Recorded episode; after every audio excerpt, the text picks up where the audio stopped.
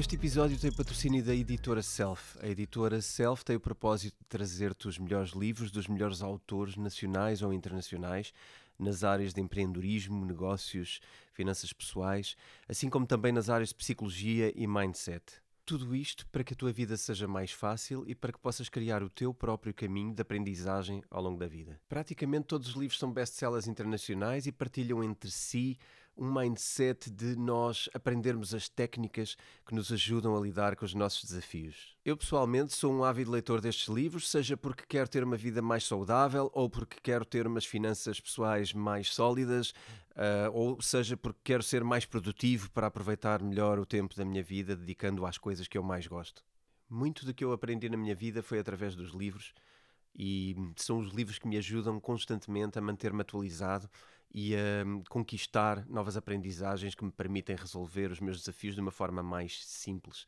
Um, muitas pessoas perguntam-me frequentemente um, o que é que eu leio e que livros leio. Uma das formas fáceis de perceberem o que eu leio é também pesquisarem o catálogo da Self e lá encontrarão muitas das coisas que eu vos recomendaria se fizesse essa lista. Portanto, se querem encontrar os livros da Self, podem pesquisar em www.editoraself.pt e podem usar o cupom de desconto Bitcoin Talks para terem 10% de desconto adicional em qualquer compra que façam no site da editora Self. A leitura é provavelmente uma das coisas mais determinantes no teu percurso e na tua carreira e é sem dúvida das experiências mais transformadoras que podes ter na tua vida. Portanto, usa o cupom Bitcoin Talks no site www.editoraself.pt. Olá, bem-vindos à oitava temporada do podcast Bitcoin Talks. Antes de avançar para o nosso grande tema do dia, que é o FTX, Uh, eu gostava de tirar aqui um minuto ou dois para falar um bocadinho do nosso próprio podcast, porque comemoramos também quatro anos, o que já é qualquer coisa. Quatro anos a falar de criptomoedas, de literacia financeira e de hum, geopolítica, enfim, de todos os assuntos que possam interessar a todas as pessoas que se interessam pela área de investimentos e não só. Um, e temos várias surpresas nesta temporada 8. Uh, a começar por hoje, que é um episódio especial dedicado exclusivamente ao FTX, onde vamos debater aqui tudo o que está por trás do backstage daquilo que se vai passando uh, nesta quase telenovela. Esta é que é a verdade. Um, queria pedir também, antes de avançar para surpresas e coisas que nós preparámos especiais relativamente ao Bitcoin Talks, queria um, também pedir-vos que seguissem o nosso canal de YouTube, onde também podem ver a versão vídeo do nosso, do nosso podcast. Um, e enfim, sigam também o nosso podcast nas mais variadas plataformas, Spotify, iTunes, enfim, por aí fora. Vocês já estão habituados e sabem onde podem seguir-nos. Um, Mandem-nos mensagens se quiserem enviar e-mails para bitcointalks.editoraself.pt. Eu estarei pessoalmente do outro lado a responder aos vossos e-mails com a velocidade que me for possível, normalmente com, com posso dizer-vos que não, não, não há um grande atraso uh, nas respostas, mas um, ehm, também queremos motivar aqui uma, uma participação dos dois lados e, portanto, eu gostava que enviassem questões, dúvidas, temas que queiram ver aqui tratados, enviem um e-mail para que nós possamos discutir em equipa e tentar trazer aqui os temas mais relevantes uh, e possamos ajudar realmente quem está desse lado a ter uma vida mais tranquila no que diz respeito aos investimentos. E, enfim, Antes de passar para as surpresas, vamos começar por falar do FTX. Mais à frente, guardamos as surpresas para vocês.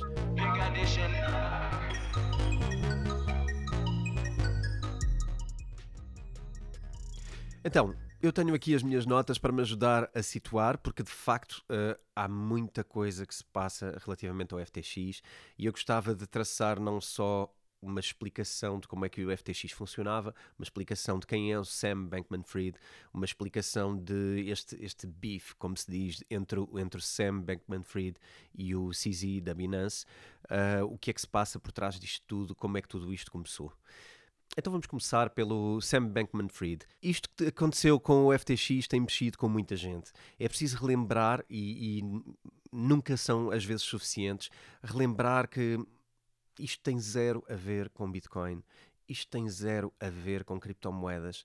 Uh, isto vai ser relacionado nas notícias todas com mais uma crise de criptomoedas. De facto, as criptomoedas são um risco, uh, não se pode confiar em criptomoedas. As criptomoedas levam pessoas à falência, uh, prejudicam milhões e levam empresas de milhões à falência. Os fundos perdem-se para lado nenhum, as pessoas fogem com fundos.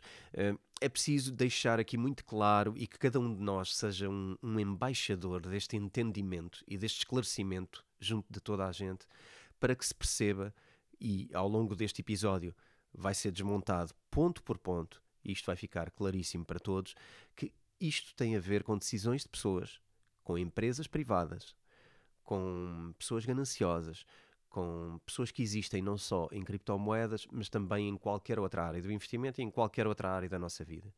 Portanto, tudo o que vamos aqui falar e tudo aquilo que vocês vão perceber que se passou por trás deste, deste backstage do, do FTX e destas negociatas entre empresas, isto não tem nada a ver com aquilo que as criptomoedas em si representam. Isto não tem nada a ver com os objetivos das criptomoedas, não tem nada a ver com a programação que elas representam. Aliás, isto é o contrário daquilo que Satoshi Nakamoto queria criar quando criou a Bitcoin. Uh, basicamente, isto é quase uma deturpação. Um, daquilo que representa o Satoshi Nakamoto e daquilo que representam as criptomoedas, isto é uma autêntica deturpação. Eh, porque isto é muito mais próximo daquilo que nós víamos num sistema bancário ou um sistema legacy anterior ehm, do que propriamente aquilo que Satoshi pretendia criar uh, ao criar uma criptomoeda. Aquilo que as criptomoedas pretendem trazer é transparência seriedade e responsabilidade. E aquilo que nós vimos acontecer aqui no FTX foi uma total deturpação dos valores das criptomoedas para passar a usar as metodologias que têm feito com que muitas pessoas consigam enganar uma quantidade de outras pessoas, retirando para si de forma egoísta os lucros, uh, arriscando demasiado e usando alavancagens impensáveis. Uh, e mais uma vez trazer aqui a realidade: Bitcoin tem zero a ver com alavancagem, Bitcoin tem zero a ver com especulação. As pessoas, sim, podem querer especular com Bitcoin e encontrar instrumentos para fazer especulação. Aquilo que são as criptomoedas não são especulação por natureza, nem é esse o intuito delas, pelo contrário. E este é um dos motivos pelos quais eu próprio, por exemplo, nunca criei uma conta sequer em FTX. Porque, em primeiro lugar, nunca confiei uh, que o, o, o Sam Bankman-Fried, e eu vou passar a usar aqui, se calhar, de vez em quando, um, um uma nomenclatura reduzida, uh, e podemos falar do, do SBF uh, como Sam, Sam Bankman-Fried, uh, para ser um bocadinho mais fácil. eu nunca confiei que o, que o SBF fosse alguém que representava aquilo que eu via de valor nas criptomoedas. eu nunca achei que o FTX fosse o tipo de exchange que eu precisava ou que eu queria para ter criptomoedas ou até para trocar entre criptomoedas o FTX uh, eh, sempre foi mais virado e mais atrativo para quem pratica trocas intensivas ou faz trading ou faz algum outro tipo de, de ação, uh, o que por si não, não é um problema. O grande problema é que estes exchanges normalmente têm vindo a mostrar que são liderados por pessoas com um misto de amadorismo, uh, com nem sempre as melhores intenções com pessoas que vêm de fortunas criadas de um dia para o outro e que se calhar têm pouca vontade de criar um amanhã sólido. São aventureiros muitas vezes, são pessoas que eh, jogam o jogo do tudo ou nada e, e, o SBF é conhecido por jogar este jogo do tudo ou nada. Uh, o Sam era uma pessoa que arriscava e que sabia que arriscava e dizia-o uh, nas várias entrevistas que foi dando ao longo do tempo e, portanto, uh, era claríssimo. Para mim, um exchange não deve uh, funcionar da maneira que, que o Sam funcionava como líder. Uh, e apesar dele ser uma pessoa extremamente influente e é surpreendente, uh, eu próprio, ao fazer esta investigação, fiquei extremamente surpreendido com o quão influente o Sam se tornou nestes últimos três anos. Um, mas enfim, a história curta uh, do, do, FTX e a forma como ela privilegiava uh, as ações e as ligações empresariais que existem por trás do FTX, que são uma quantidade incrível de empresas. Uh, nós vamos publicar também um pequeno frame onde vão poder ver a quantidade de empresas ligadas entre si e as ligações entre empresas, às vezes pouco claras. E, e, enfim, toda, toda esta, todo este imbróglio um, de empresas que se relacionam de formas não muito claras umas com as outras, sempre foi para mim pouco atrativo no que diz respeito ao lugar onde eu possa querer meter uh, as minhas poupanças e considerar que elas uh, estão seguras. Enfim, vamos passar um pouco uh, ao, ao, concreto. Vamos começar pela, pela história. O FTX e a empresa Alameda Research foi fundada pelo Sam Bankman-Fried um, e ele vem do MIT. Ele foi trader no início da sua carreira, durante cerca de 3 anos. Foi por aí que ele começou, por ser um trader. E criou, na altura, criou a Alameda Research. O FTX é um projeto posterior. Um, engraçado começar por perceber como é que nasce o Alameda Research e o que é que fazia exatamente. E o Alameda basicamente começou a ganhar dinheiro sendo, sendo, sendo esperto, fazendo uh, arbitragem. Uh, partindo de, um, de, um, de uma arbitragem muito simples, mas que lhes deu, uh, enfim, começaram com centenas de dólares e que lhes deu milhões nos primeiros, nos primeiros tempos. Basicamente o que faziam era ao perceberem que existia uma diferença de valor dos Estados Unidos para o Japão, no que dizia respeito à cotação da Bitcoin, começaram, um, sendo ela mais barata nos Estados Unidos e mais cara no Japão, basicamente começaram a comprar Bitcoin nos Estados Unidos e a vender em exchanges no Japão. Com esta diferença, que representava na altura cerca de 10%, isto foi um processo em que o Sam experimentou com algumas centenas de dólares, segundo consta, foi esta a história. Uh, rapidamente, ao perceber que funcionava, começou a meter milhões uh, e a fazer negócios de milhões, às vezes uh, diariamente, milhões de, de, em Bitcoin comprada nos Estados Unidos e vendida no Japão.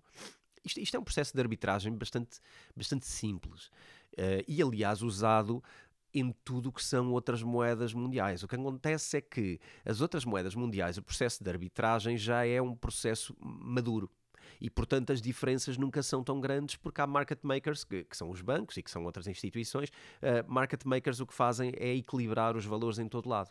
Um, quando estamos num, num, num, ecossistema muito novo uh, e ainda muito, muito talvez muito infantil, vamos dizer assim, no, no que diz respeito à maturidade do mercado, uh, era possível encontrar este tipo de diferenças e enquanto ninguém fizesse este tipo de arbitragem, os valores não tendiam para a mesma coisa, não é? Porque cada vez que vamos fazendo isto, os valores tendem a aproximar-se, cada vez que aumentamos a procura nos Estados Unidos, o valor tende a subir e à medida que aumentamos a oferta no Japão, o valor tende a descer o que acontecia era que na altura não havia muitos market makers e rapidamente a Alameda Research, uh, tirando partido de ter esta visão e de ter sido dos primeiros a chegar a este tipo de objetivo, de ser um market maker, uh, começou a, a, conseguir faturar diferenças muito grandes, 10% é uma loucura, não é?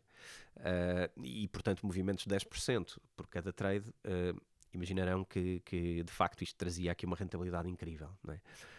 Uh, mas muito cedo, um, o Sam, o Sam Bankman-Fried uh, tornou-se alguém que, ao juntar esta quantidade uh, de capital, muito cedo começou a mostrar que tinha ambições muito maiores do que isto. Em primeiro lugar, de ser um, um dos maiores market makers de cripto e tornou-se provavelmente o maior e isto permitia-lhe fazer cerca de 4 a 5% de rentabilidade mesmo em mercados beer, ou seja, mesmo com o mercado a cair, era possível fazer este tipo de trades dentro do mercado.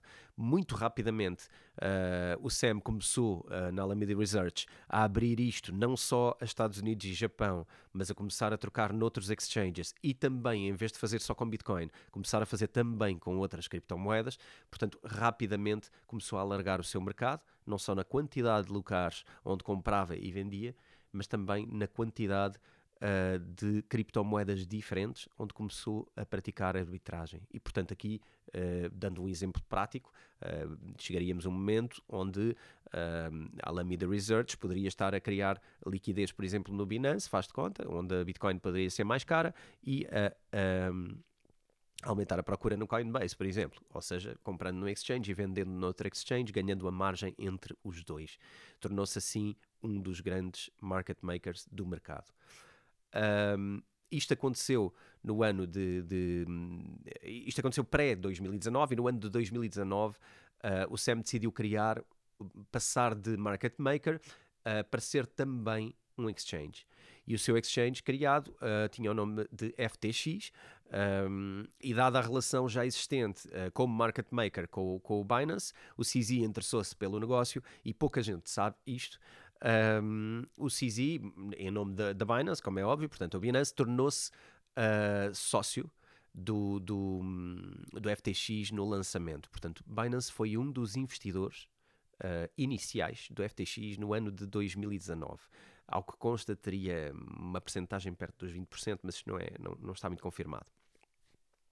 Alguns dos, uh, alguns dos investidores uh, principais do FTX uh, que o fizeram através da compra do token, FT, o token do FTX, o FTT, Uh, alguns dos principais foram a Alameda Research, mais uma vez, portanto a própria Alameda era sócia, era a maior sócia do, do FTX, uh, o Binance também era investidor, a Coinbase também era investidor e a Multicoin Capital foi um dos investidores também, sendo que este, com toda esta consequência do FTX ter falido, foi, um, foi um dos que faliu e, portanto, foi o mais prejudicado. Um, aqui entra um momento difícil agora de perceber. E eu acho que é, é, importante termos uma noção de que todo este caso está a acontecer agora, existe muita informação, existe informação credível, existe informação menos credível, existem verdades, existe uma data de não verdades. Nestas alturas vem tudo ao de cima e, portanto, é, é preciso ter aqui algum critério e não irmos logo atrás de qualquer coisinha que ouvimos no Twitter ou que ouvimos num qualquer uh, YouTube por aí. Uh, é preciso ter aqui alguma calma e não ter pressa de resolver e entender tudo. E portanto, aqui no Bitcoin Talks, como sabem, uh, não há pressa de saber uh, as coisas. Eu acho que vamos tentando perceber as verdades à medida que elas são de facto sólidas. há coisas que não sabemos ainda hoje e, portanto, há, há, informação que eu tenho que eu não vou. Um, adiantar porque eventualmente pode ser informação incompleta ou inconsistente. E portanto, aqui o que é que eu quero dizer nesta parte?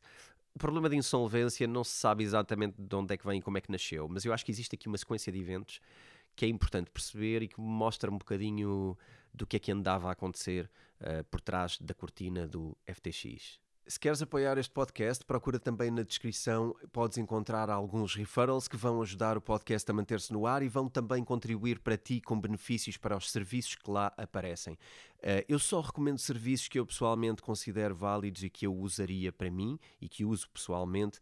Portanto, ehm, se forem úteis para ti, uh, usufrui dos descontos que eles, que eles contribuem e é também uma forma de nos apoiares a continuar aqui antes de eventos do último ano, deixar aqui uma nota, talvez até mais pessoal minha, um, na medida em que podemos até não saber os porquês desta insolvência, como eu, como eu estava aqui a descrever, mas, mas na verdade um, há uns indícios de que, em primeiro lugar, a própria Alameda eh, Research, uh, na altura da pandemia, esteve próxima de falir. Houve aqui umas, uns tweets do, do seu CEO, uh, talvez não oficial, porque há aqui uma grande confusão de CEOs entre a Alameda Research e o FTX, uh, mas, mas um, uma das pessoas da Alameda Research fez um comentário, que era o Sam Trabucco, que terá dito que a Alameda Research também teve dificuldades durante o período da pandemia, quando houve o crash das criptomoedas, e que poderá ter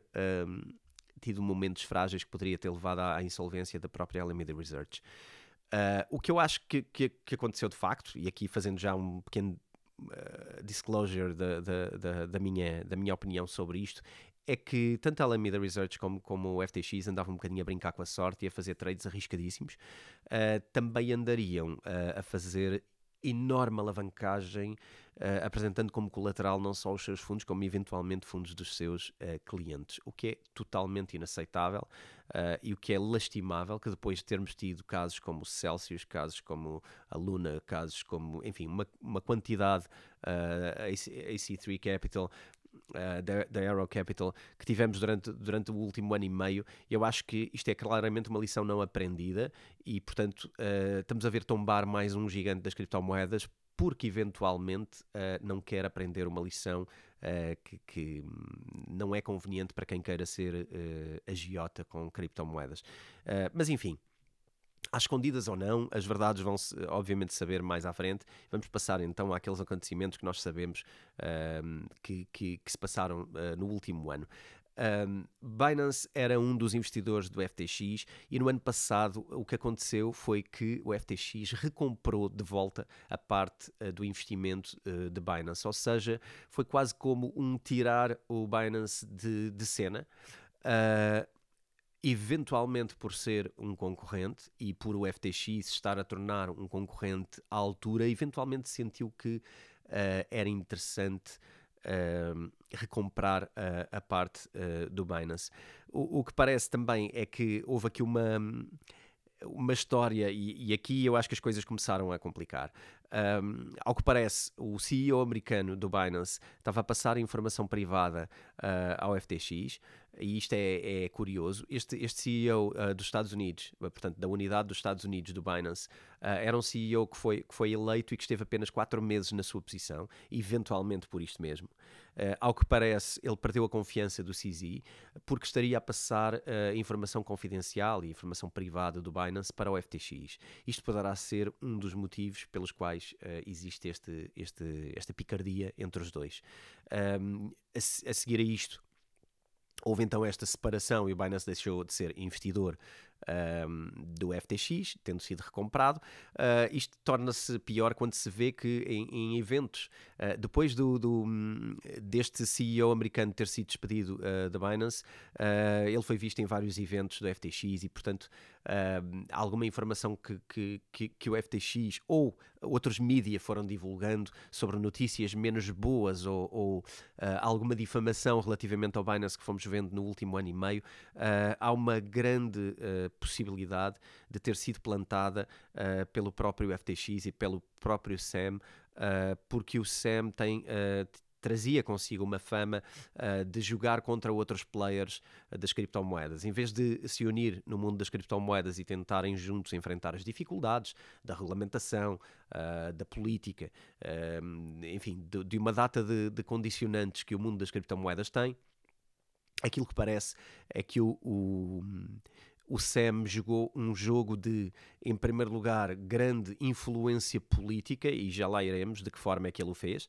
mas uh, grande influência política sobre uh, os temas das criptomoedas, inclusivamente lobbying uh, com partidos políticos e inclusivamente com, com legisladores, e lá iremos também, Uh, mas, ao que parece, provocando aqui alguma divisão. Eu diria que o FTX uh, e o SEM pretendiam ser o grande exchange do sistema, uh, de um sistema que tinha ligações políticas profundas, especialmente nos Estados Unidos, uh, colocando o Binance como o, o, rogue agent, como alguém que está de fora, como alguém que está um bocadinho ao lado, como alguém que não quer cumprir as regras. E isto não é nada do que temos visto o CZ uh, dizer, mas é aquilo que o, o, Sam eventualmente estaria a fazer nas costas uh, deste, deste negócio que tinham em conjunto. Um, ao que parece, terá uh, publicado algumas notícias contra o próprio CZ, algumas até creio que foram a nível mais pessoal. Um, e se assim foi, é, é, mais uma vez lamentável. Mostra que este mundo está ainda cheio de amadores, ainda cheio de pessoas demasiado ambiciosas e que estão dispostas a pôr os seus interesses à frente dos interesses de uma indústria inteira. E isto é bastante. Um, é bastante triste porque de facto são, são pesos pesados que são liderados por pessoas relativamente fracas no que diz respeito à capacidade de implementar negócio e portanto eu acho que isto é só parte de um processo, ok? Não quero uh, dizer que as criptomoedas são só um mercado de amadores, há muita gente boa a trabalhar na área das criptomoedas, o que acontece é que ainda não estamos naquela maturidade de empresas, aquela maturidade de pessoas, de sistemas um, que nós desejaríamos estar uh, para ver de facto as criptomoedas a, a tomarem outro protagonismo na, na economia mundial. Um, ao que parece, depois destas difamações, que, que obviamente, vamos lá ver, aqui uma das coisas importantes de perceber é atirar estas difamações de alguma irregularidade e algum comportamento diferente da parte do Binance. Uh, ao colocar isto nas notícias, o que isto faz é atrair uh, os legisladores para darem mais atenção e dificultarem mais a vida ao Binance, não é? E, portanto, de alguma maneira também é interessante em termos de concorrenciais de mercado. É, é, é, interessante. É só um jogo feio, não é? É só um jogo sujo. Mas, enfim, é, cada um joga as peças que tem e, e este foi o jogo do, do Sam. Um, o CZ, em resultado disto e em consequência de todas estas coisas, decidiu, tendo ainda uma quantidade uh, significativa de, de FTT, portanto da, da criptomoeda, do token que, que servia de, de, base ao FTX, um, decidiu uh, publicar um tweet que dizia que um, ia vender os 580 milhões de dólares que detinham em FTT. Uh, disse isto e não disse isto de qualquer maneira.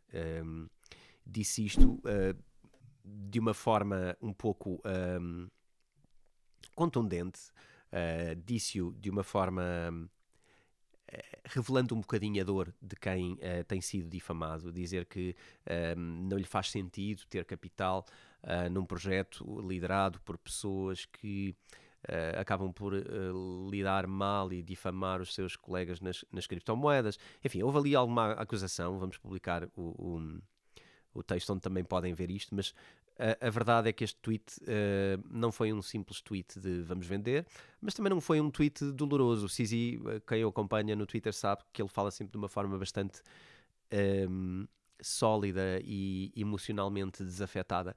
E portanto, eu acho que, hum, na verdade, uh, acontecendo, sendo este o, o rol de acontecimentos, uh, parece-me bastante bem a forma como, como o Cizi expôs publicamente o, o, que, o que aconteceu e expôs publicamente aquilo que iria fazer, trazendo transparência também uh, ao Binance e à atitude do Binance.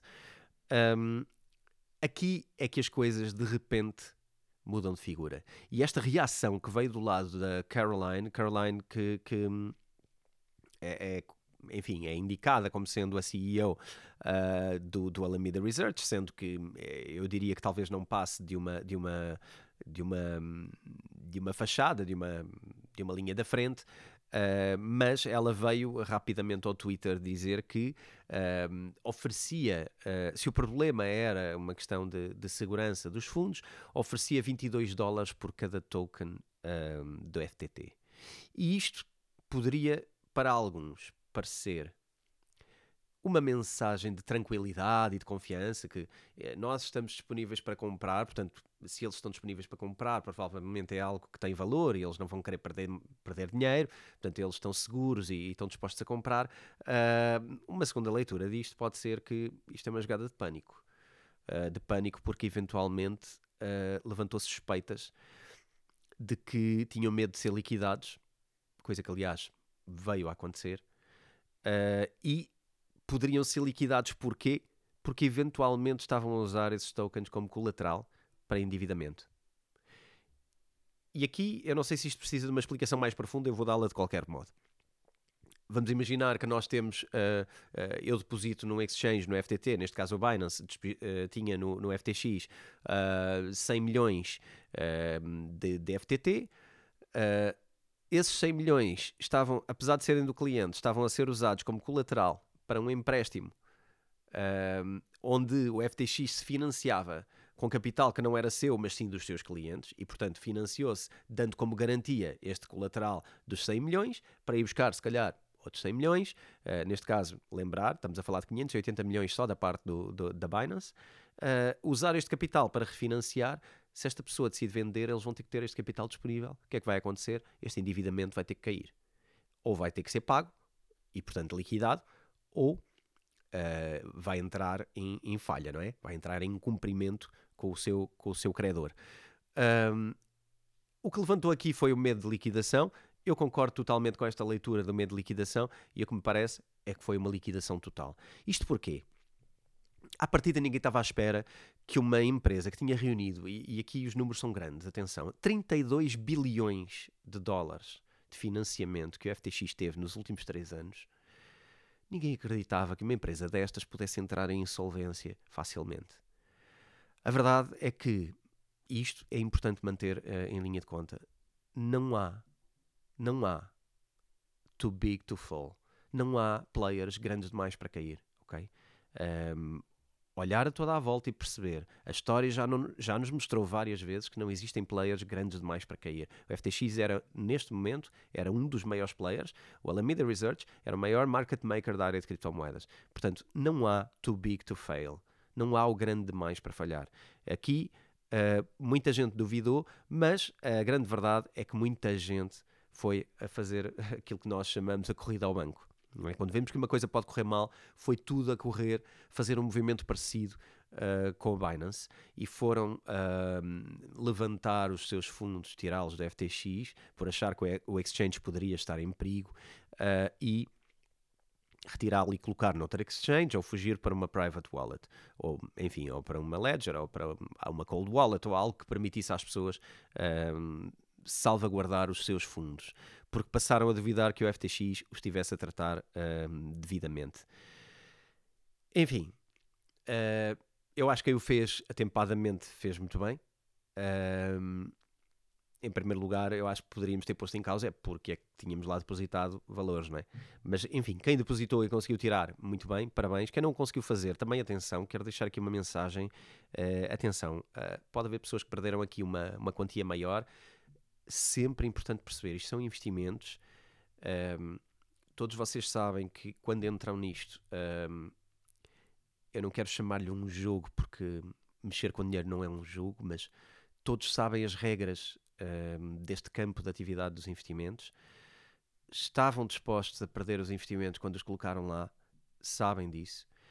Não vamos entrar em desesperos agora, uh, vamos, vamos manter a cabeça fria, vamos entrar uh, a pensar naquilo que de bom temos na vida e que não tenha a ver com estas perdas que possam, possam até ser significativas, ok? Uh, mas vamos, vamos manter a cabeça fria porque é assim: primeiro, a nossa saúde e o nosso bem-estar, depois a nossa capacidade de recuperar aquilo que perdemos mais à frente. O dinheiro ganha-se, o dinheiro perde-se, o dinheiro volta-se a ganhar.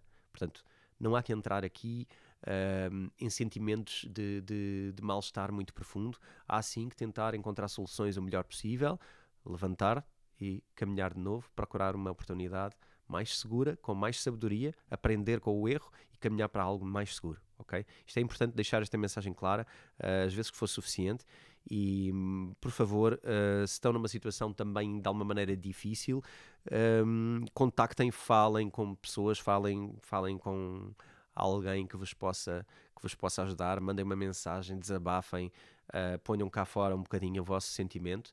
Uh, não deixem ficar dentro a remoer e, e a causar dano. Uh, nem tomem decisões precipitadas por causa disso. Isto não é um jogo de tudo ou nada, ok? Isto é um jogo de procurar coisas com calma. Se por acaso foram de longe demais no tudo ou nada, uh, por favor aprendam esta lição e não voltem a repeti-lo, mas há um amanhã e há oportunidade de recuperar aquilo que perderam, ok? Ninguém acha que não há oportunidade, há sempre oportunidade. Passando esta mensagem à frente, queria voltar aqui à dificuldade entre o FTX e o Binance. Ok. Um, ao que consta, tanto o SEC como o CFTC, que são entidades um, que controlam áreas do capital, um, um controla securities e o outro uh, é aquele que as criptomoedas gostariam que controlasse o segmento das criptomoedas. Ambos estão a investigar esta, esta falência ou esta, esta insolvência e o que é que se passou de facto, mas ainda não há, nem vai haver tão cedo, uh, resultados de investigação. Uh, e enfim, eu tenho muitas dúvidas de que estas entidades sequer tenham capacidade para investigar estes casos e consigam produzir aqui alguma coisa de, de, de material relativamente a, a isto. Um, DeFi, queria só trazer aqui uma parte curiosa que é a forma como isto afeta Solana e afeta todo o mercado. Em primeiro lugar, um, Solana, onde FTX e Alameda Research estavam fortemente investidos também, uh, por consequência é afetado também, não é? Porque aqui depois as pessoas começam a perceber onde é que mais estes uh, indivíduos estão conectados e começam a sair de tudo isto e a liquidar tudo isto. Uh, havia uma empresa eh, que era, que era a Serum, uh, dedicada à área de DeFi, que funcionava em Solana e portanto, havia aqui uma grande ligação com a FTX. Esta empresa era da FTX e do Alameda Research. Uh, basicamente, uh, sofreu o impacto e isto provocou um impacto de liquidez também uh, na Solana e, portanto, por aí abaixo. Não é? basicamente, todas as criptomoedas vieram por aí abaixo. E é por isso que eu digo que é importante percebermos que estas pessoas que, que enfim, que estão a jogar um jogo demasiado perigoso. Ninguém tem muito interesse. Já, já vamos a esta, esta suspeita. Eventualmente a suspeita vai ser esta. Muita gente vai achar que o CZ fez isto propositadamente para acabar com um dos seus uh, maiores concorrentes. Eu não digo que é impossível. Uh, no entanto, eu não, não me parece que seja isto. Porquê? Eu acredito que para alguém que está a trabalhar em desenvolvimento e quer mesmo fazer crescer uma coisa, quando cai um dos nossos concorrentes, mas cai um dos grandes concorrentes, uh, isto vai descredibilizar o mercado todo. Aliás, toda a gente pode ver a quantidade de, de a percentagem de queda nas criptomoedas todas da AZ. Mesmo a Bitcoin tem zero a ver com isto. Mesmo a Bitcoin, que não tem nada a ver com este assunto, caiu uh, por causa deste assunto. Todo o mercado perde confiança. Ora bem, para pessoas que estão a construir coisas, estes momentos de perda de confiança são um atraso no tempo, são um andar para trás. aquilo que as criptomoedas precisam, as pessoas especialmente investidas em criptomoedas e no ecossistema das criptomoedas, o que querem é que esse sistema ganhe credibilidade para poder crescer, desenvolver e poder ver materialmente criadas as suas, as suas uh, não é criadas, ver materialmente uh, funcionais as suas criações. E quando se perde a confiança total uh, neste sistema, é um adiar, é um adiar contínuo. E portanto, Uh, os próprios assets do, do Binance caíram uh, significativamente, o BNB, enfim, todo, todo o ecossistema Binance está extremamente prejudicado. Aliás, de certeza que houve uma corrida também a levantamento de fundos do Binance, porquê? Porque toda a gente pensa, se o FTX cai, o Binance também pode cair. Portanto, eu não vejo que o Binance ache isto uma ideia espetacular e que de repente tenha dado um tiro no FTX uh, eh, para, para acabar com um concorrente. Parece-me que é altamente prejudicial também para o próprio Binance, até porque o, o Binance, na verdade, uh, está sujeito, em teoria, está sujeito aos mesmos perigos e, portanto, qualquer. Uh, qualquer cliente que tenha sido prejudicado no FTX vai estar a tirar tudo de Binance porque não vai aceitar a ideia de que lhe possa acontecer outra vez. Uh, aliás, eu não, uh, eu até deixaria aqui uma recomendação: reavaliem a quantidade uh, de dinheiro que têm em exchanges, porque de facto isto pode ser uma onda, isto pode acontecer em mais lugares, em mais lugares, em mais exchanges. Portanto, tenham atenção a isto, reservem, not your keys, not your coins, já sabem. Portanto, private wallets acima de tudo, hardware wallets acima de tudo. Guardem as vossas criptomoedas fora de exchanges, porque de verdade os exchanges só servem para fazer trocas, não é para guardar dinheiro. Ok? Vamos então continuar aqui só com um, um, trazer isto até um, até um fecho, uh, partilhando aqui mais algumas questões relativamente ao, ao, ao problema uh, entre, o, entre o Binance e o, e o FTX. Em primeiro lugar, eu, eu, gostava de trazer também aqui, eu já, eu já disse que eu não, não era muito a favor do, do, do Sam, eu acho que já se percebeu que ele, ele gostava de mandar umas bocas uh, ao CZ e gostava de dizer algumas coisas polémicas, mas o meu afastamento relativamente ao, ao, Sam tem a ver com, com outras coisas. Em primeiro lugar, porque é alguém que vem da, da, Wall Street. Uh, e só, só por aí já é uh, menos bom. Uh, em segundo lugar, porque ele consta que ele terá sido um dos maiores financiadores de, de algum dos, dos, dos partidos eleitos nos Estados Unidos, uh, portanto, com milhões de financiamento para a política. Em segundo lugar, porque é alguém uh, que fazia muito lobbying para uh, influenciar a regulação cripto, mas acima de tudo por causa de uma ideia que, eu, que eu sou completamente contra. A ideia de que Uh, o SEM é a favor das, das chamadas um, blocklists que, que, que bloqueiam uh, wallets.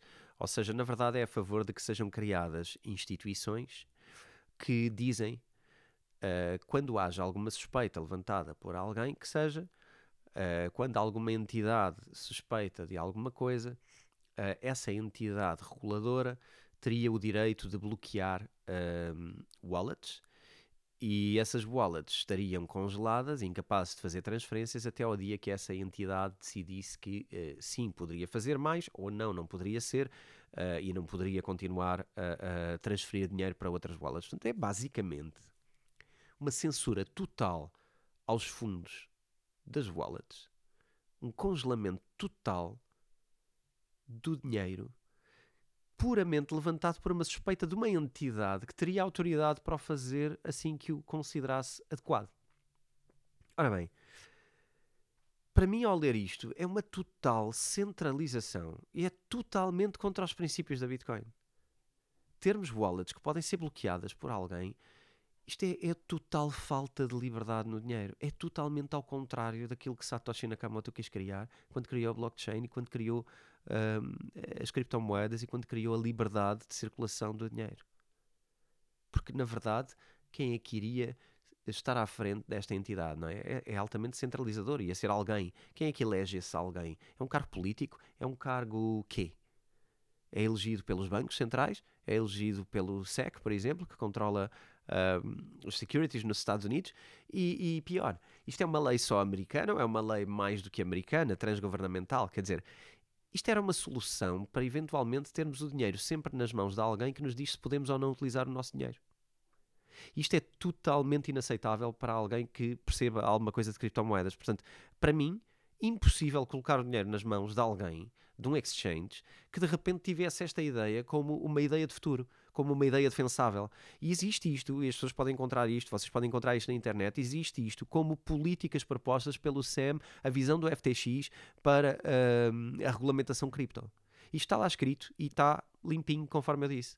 Portanto, alguém que defende que se possa fazer um, um, confiscar de dinheiro a qualquer momento, a qualquer pessoa, sem apelo nem agravo, ou com o apelo e o agravo que cada um quiser ter. Eu acho que já temos visto muito bem como é que se está a lidar com a liberdade nos últimos anos e parece-me que isto é totalmente inaceitável. Portanto, uh, de uma forma um pouco. vá. Eu não quero dizer que. Uh, de alguma maneira isto, foi interessante, porque não foi. Uh, mas se o Sam deixar o mundo das criptomoedas, eu acredito, na minha visão, parece-me algo uh, interessante de, de acontecer. Parece-me que é alguém que não está minimamente conectado uh, com, com aquilo que são os princípios das, das criptomoedas. Aliás, eh, havia aqui mais umas quantas ideias de censura, que, eu tirei aqui algumas notas sobre isto, um, relativamente a darmos a autoridade a alguém, não é? A, ideia aqui era, era dar esta autoridade e ser a OFAC, que era a Office of Foreign Asset Control, e ser, isto é um instrumento uh, do, do, do, Departamento do Tesouro uh, nos Estados Unidos, e portanto isto é parte do governo, ok? Uh, portanto, basicamente teríamos alguém da política, alguém governamental, uh, que faz parte do Departamento do Tesouro, que dentro do Departamento do Tesouro faz parte da Office of Foreign Asset Control, e teríamos esta pessoa Uh, de repente a definir esta pessoa, este conjunto de pessoas, este CEO, enfim, esta, esta organização, a definir uh, quando é que poderíamos ou não mexer nas nossas criptomoedas. Isto é, é, é, Eu não sei, eu não tenho palavras para descrever isto.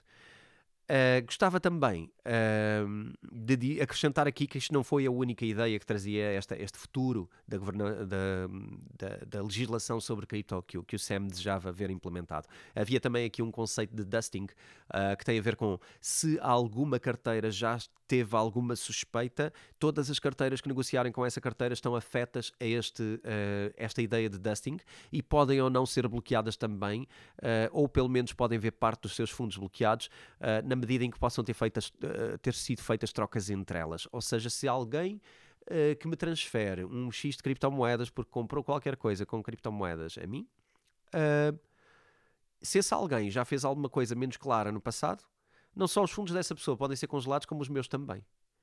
E portanto, eu nem sei como é que alguém pode achar que isto é uma boa ideia, uh, mas eventualmente uh, recebemos dinheiro de alguém que já fez alguma coisa de errado e de repente o dinheiro afinal não é nosso, o bem também não, então não percebo muito bem, uh, afinal, o que é que se quer fazer com isto. Mas uh, parece-me que este efeito de dusting, que foi algo já aplicado, para quem. houve aqui um caso do, do, do Tornado que tem, que tem a ver com isto.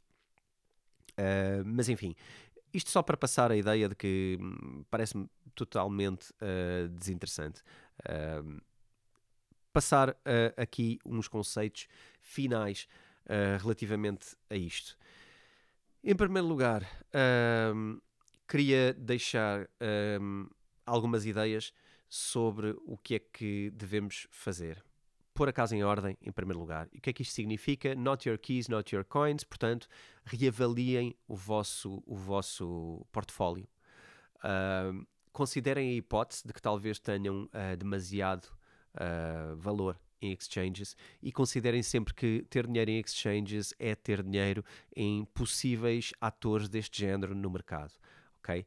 Uh, tentem também avaliar um bocadinho os exchanges onde fazem trocas. Não entrem pelo mais barato. Não vão sempre atrás das comissões mais baixas. Eu vejo muita gente a dizer: não, eu faço troca ali ou ali. Passam exchanges do fundo do vão de escada cuidado com, uh, com isto. Já vimos que mesmo os exchanges mais proeminentes do mercado podem representar uma falência de um dia para o outro. Podem apresentar uma insolvência entre o dia 6 e o dia 12 uh, eh, do mesmo mês. Uh, e estamos a falar de coisas com 32 bilhões de investimento. Portanto, não pensem que as coisas estão seguras.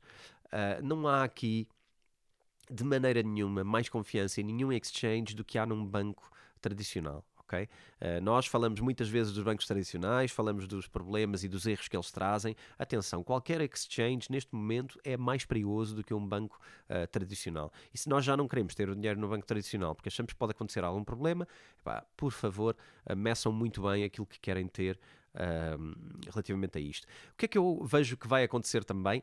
Os reguladores vão estar de lapizinho afiado neste momento, estão todos a afiar o lápis, porque isto vai trazer uma catadupa de problemas aos exchanges existentes. Vai haver uma quantidade de, de, restrições, de certeza, muito mais apertadas aos exchanges. Isto tem o lado bom, isto tem o lado mau. Uh, o lado mau é que uh, muitos exchanges não vão estar preparados e isto vai levar eventualmente o mercado mais para baixo e poderemos ter desconfianças, podemos ter ameaças, podemos ter restrições.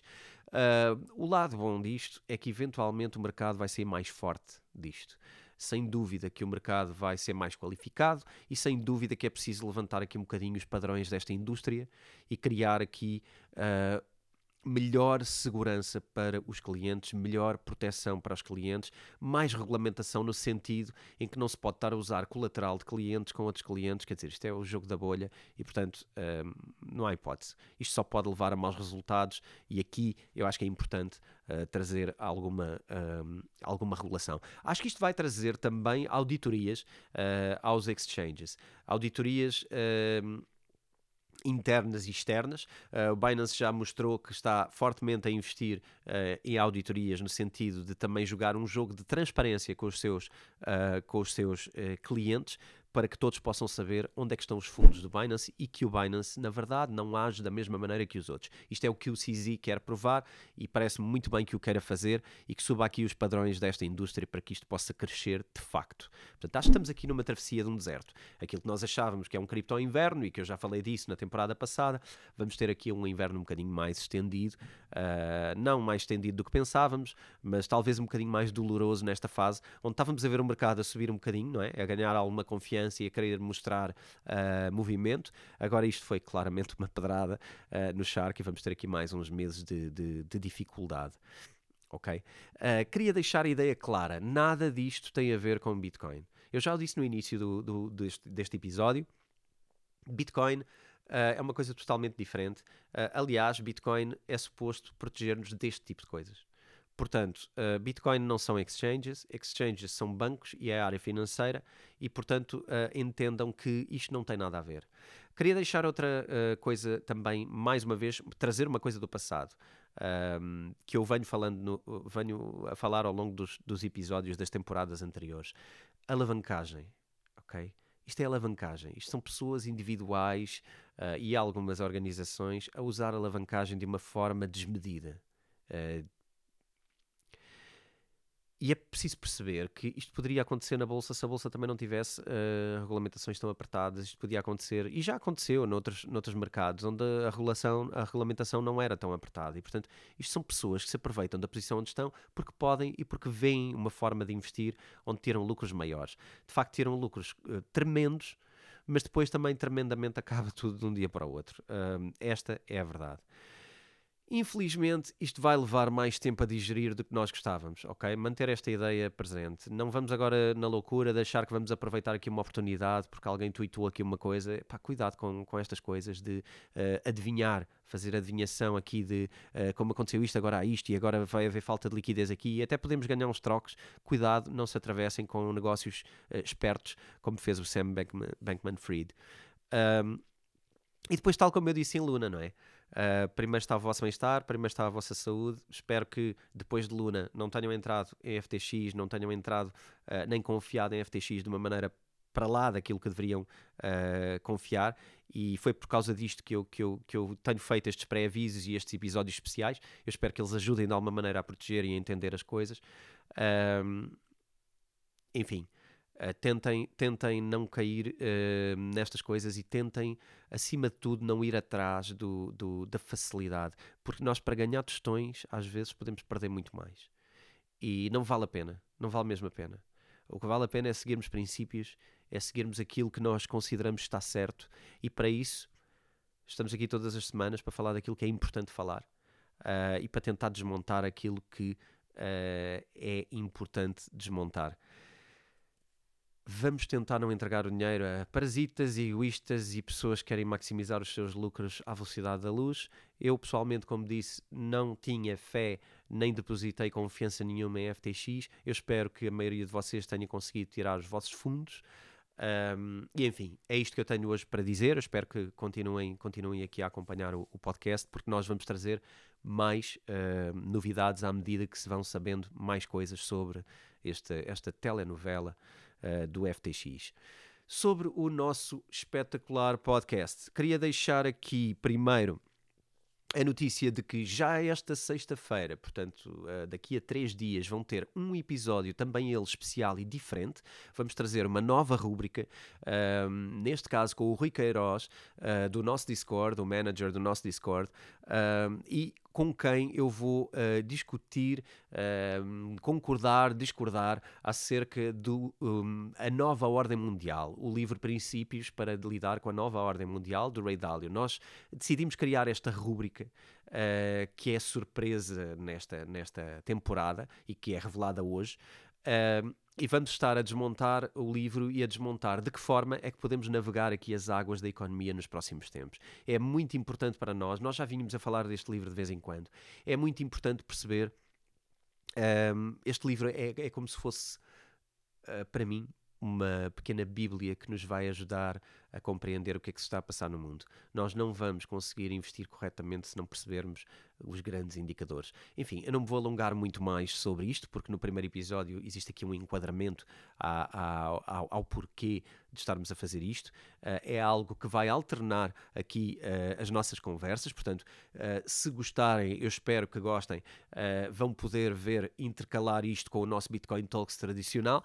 Uh, é um episódio especial, é uma série de episódios especiais, onde vamos debater temas mais geopolíticos e onde vamos desmontar o livro uh, entre duas pessoas à conversa, duas pessoas que são fãs do Ray Dalio, mas duas pessoas que têm espírito crítico para uh, também discordar dele se for necessário. eu espero que traga muito valor e que seja mesmo algo que ao longo do tempo nos vai ajudar. Quem quiser acompanhar esse, esse podcast, esse, esses esse sub-podcast que está dentro do Bitcoin Talks, que vai ser emitido dentro do, do Bitcoin Talks. Quem quiser acompanhar, nós também preparámos aqui um desconto especial. Um, que vocês podem procurar aqui nas notificações do, do, deste episódio, vejam no texto. Temos um cupão de desconto para a loja online da Self, onde podem comprar com 10% adicionais. Uh, portanto, procurem aqui o cupão uh, de desconto no descritivo e uh, aproveitem se fizer sentido, porque ler um livro acompanhado uh, eu acho que é uma experiência incrível. Eu acho que isto vai quase resultar como se fosse um clube de leitura uh, entre nós, em que nós estamos aqui à conversa e vocês vão poder semanalmente enviar-nos comentários, dúvidas, vão poder ler o livro com muito mais profundidade e vão ganhar uma nova, uma nova perspectiva. E eu acho que é quase como lermos o livro em conjunto. fica aqui um desafio. Uh, para quem quiser abraçar o desafio, vamos fazer isto semanalmente, portanto, não vamos pedir que leiam o livro todo numa semana, nós vamos abordar capítulos divididos em cada semana, portanto, se quiserem, aproveitem e encomendem o livro com o cupom de desconto e depois vão acompanhando com calma os nossos episódios e vão lendo as coisas, porque eu acho que uh, vão, vão, vai trazer muito valor para vocês. Anunciar também aqui uma coisa que decidi pôr um, em, em, em, fecho, em, quase em tema de fecho de ano. Um, em primeiro lugar, dizer que as inscrições para o Discord continuam abertas, mas dizer que neste momento existe uma oportunidade uh, especial para quem queira uh, uh, adquirir aqui algum conhecimento mais profundo em criptomoedas, para quem esteja a começar ou para quem já começou, mas quer aprofundar alguns conhecimentos, mesmo a nível destes mercados, deste, deste risco de falências, destas, enfim, desta, destas conjunturas todas. Eu, eu acho que quis criar aqui uma oportunidade para que pudessem adquirir um conjunto de coisas uh, do nosso trabalho dos últimos dois a três anos.